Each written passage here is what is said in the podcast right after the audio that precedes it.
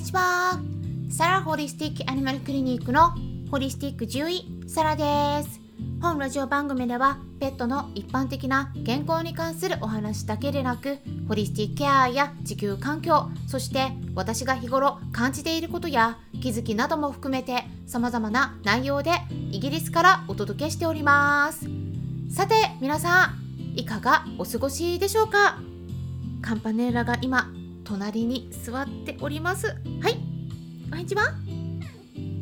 お返事したね。お返事上手にできました。はい。でねいよいよ10月になりましたね。ゴロゴロちょっとね今言ってるんですけれども。聞こえるかな？ね月日が経つのは本当に早いなって感じてる今日この頃なんですけれども。皆さんも同じでしょうかね。9月からね10月にかけて秋の台風シーズンに入入ってきてますよね。で台風16号が関東の方に近づいてきているみたいなのでね大丈夫かなってちょっとねニュースとか見てるんですけれどもくれぐれも気をつけてお過ごしください。私の方はですね、まあ、結構やるべきことが たくさんあってね昨日とかも忙しく過ごしていたんですけれどもイギリスって台風ないんですね、まあ、時々風が強くなって嵐とか暴風雨っていうのはあるんだけどもうね台風と比べたらね全然穏やかですね、うん、あとね実はちょっと話変わりますけれどもおとといですねスタンデー FM で夜8時半くらいに突然ゲリラライブを行ったんですけれどもねその時来てくださった方々ありがとうございました。最近ですねクラブハウスだけではなくてスタンデー FM の方でも時々ゲリラライブを行っています、まあ、ゲリラっていうのは突然やるっていうことなんですけれどもはい。だいたいね20分から長くても40分ぐらいですね、まあ、ちょっと時間が空いた時にお話ししているだけなんですけどもね、まあ、その中でもね少しご質問にお答えしている時もありますので興味がありましたらよろしかったらスタンデー FM の方でもフォローしてみてください。スタンデー FM に関してはライブの参加方法について解説した YouTube 動画がありますのでそちらも参考にしてもらえたら嬉しいです。はい。ちょっと何回もこの音使っちゃったけれども YouTube の動画の URL 概要欄にリンク先として載せておきますね。でライブの時にもねお伝えしたんですけれどもスタンレーフェームのレター機能っていうのがあってね。でそちらの方からコメントもいただいているんですがあのレター機能ってスタンデー FM ではねこれ利用してる人しかね使えなくて私からしか中身が見れないんですね。なのでもしですね可能であれば私の方で設けている質問箱があるのでそちらの方にコメントをご質問としていただいたら嬉しいです質問箱については毎回音声配信をしている概要欄のところに記載してあるので何か聞きたいことがある方は是非チェックしてみてください。音声配信の内容のバランスも見ながら順番にお答えしているのでちょっとお待ちになるっていう点についてもねご理解いただけたらと思います。でちなみにですね今回いただいたレターの方はですねワクチンに関するご質問だったんですね、えー、日本は1年に一度海外は3年に一度って言われていますけれども、まあ、人によって全く打たない方もいますと。で参考になる公的データがあれば教えていただきたいっていうことだったんですね。なので昨日ですね実は Twitter の方からね回答させてもらいました、まあ、ちょっと分かりにくいかもしれないんですけれどもレターくださった方この音声をね聞いてくださっていたらですね Twitter の方確認してみてくださいはい。でね今日は台風が来るっていうことで台風ネタでお伝えしていきます実はですね台風が来ると増える病気があるっていうこと皆さんご存知でしょうか？増える病気のことを知ってね対策を事前にとっておくと予防ができるようになりますよね。ということで台風に関連した病気について今回お,、えー、お話ししていきますので時々ねちょっとはいあのなんだろうちゃんと話せない時あるんですけどすいません。興味のある方はね是非最後まで聞いてみてください。はい。まだねカンパネラが隣にいますね。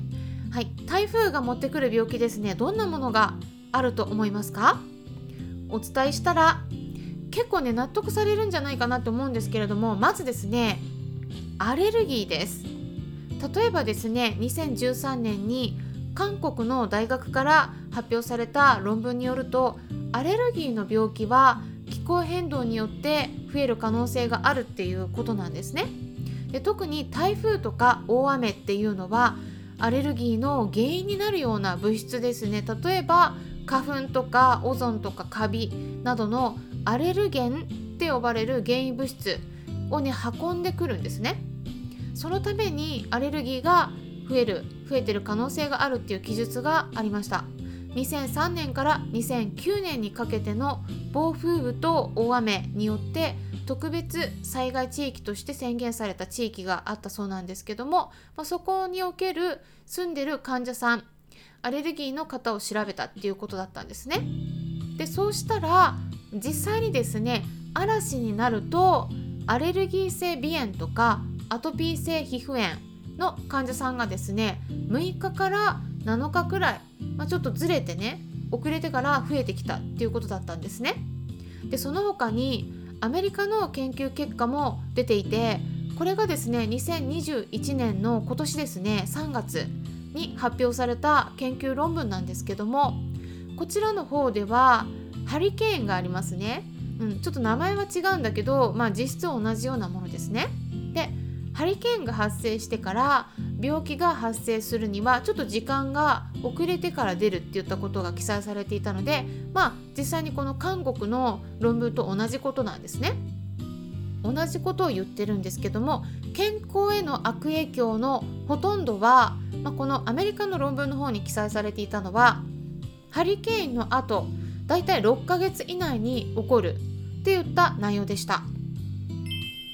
具体的にどんな悪影響が出るのか言いますと例えばですね2017年にプエルトリコで発生したハリケーンマリアの方ではこの時に心臓病とか糖尿病アルツハイマー病肺血症によって亡くなる人が非常に増えたって言ったことが言われていたりあとはですね1992年ちょっと前なんですけどもハワイで発生したハリケーンイニーキとあと怖いっていうのであ怖いっていうところかな、うん、のイニーキっていうねハリケーンね。この後の2週間の後に間に、えー、心臓とか血管の病気あとは喘息が増えたっていった報告があります、まあ、その他にもですね2017年に発生したハリケーンアーマーとマリアがアメリカを襲った後の最大3ヶ月間の間にですね糖尿病に関連した症状とか喘息のような呼吸の問題を訴えるようなケースが明らかに増えたって言った報告もあるようなんです。あとはですねハリケーンハーヴェイの後には患者が訴えるこの症状の半分がですねアレルギーに関連した症状だったって言ったことも記載されていました。つまりですねやっぱり台風とかハリケーンとかサイクロンもそうですけれども暴風雨がもたらす体への影響っていうのがやっぱりいろいろあってですね動物さんの方でもこういった研究っていうのはどうしてもね人よりも少なくなってしまうのでちょっと判断が難しい場合もあるんですけれども私がですね獣医師として飼い主さんからいろんなお話をお伺いしていたり今まで診察させてもらってきた中でやっぱりですね台風の後って今論文の方でも示されていたような病気とか症状ってね増えるような印象は受けているんですね。なのでこの後ですね台風が何度か来るかもしれないんですけれども是非気をつけてみてください。他の報告ではちなみにですねやっぱりね感染症が増えたりっていうこともあるようなんですね。やっぱり風が持ってきちゃうんですね。で対策としてはですね空気清浄機をお家の中で稼働させておくことをおすすめします。台風が過ぎ去った後もですね台風が持ってきたこのいろんな物質が空気中に漂っていたりしてでそういった物質が部屋の中には入ってくるんですね。なので台風の時はですね本当は窓もできるだけその時はね閉めてた方がいいですしその後そそういった物質がですね部屋の中に入ってきてでそれが肺とか心臓の方あとはアレルギーの場合は皮膚に影響を与える可能性っていうのが十分あるんですね。例えば台風が近づいてきてからなんか咳が増えてるなとかかゆみが増えてきたような様子でちょっとかいてるなとか耳を振ってるな頭を振ってるなよく足を舐めてるなとかね、まあ、そんな症状が出ていたら是非気をつけてあげてください。なので1週間くらいはねちょっと気をつけるといいと思うんですね。風が強い日はあとは風が収まるまでちょっとお散歩とかね控えめにするとかね、まあ、工夫されるといいと思います。あとはお家の中に入る時もちょっと最初にブラッシングするとね変わるんですね。それでちょっと落とすっていうことですね。そういう余計な物質をね。あと皆さんもですね、えっと、コートとか着てる場合はですねちょっと払う。落としてから部屋の中入る、まあ、それだけでもねだいぶ違ってくると思います。あとはねよく見られるのが、えー、暴風雨とか台風の後発作とか精神的に不安定になってそれでお腹を壊すとか食欲がなくなる。そういったこともあるので、まあ、最近欧米の方では嵐の時にちょっと気持ちを落ち着かせるお薬を飲ませるっていう場合もあります。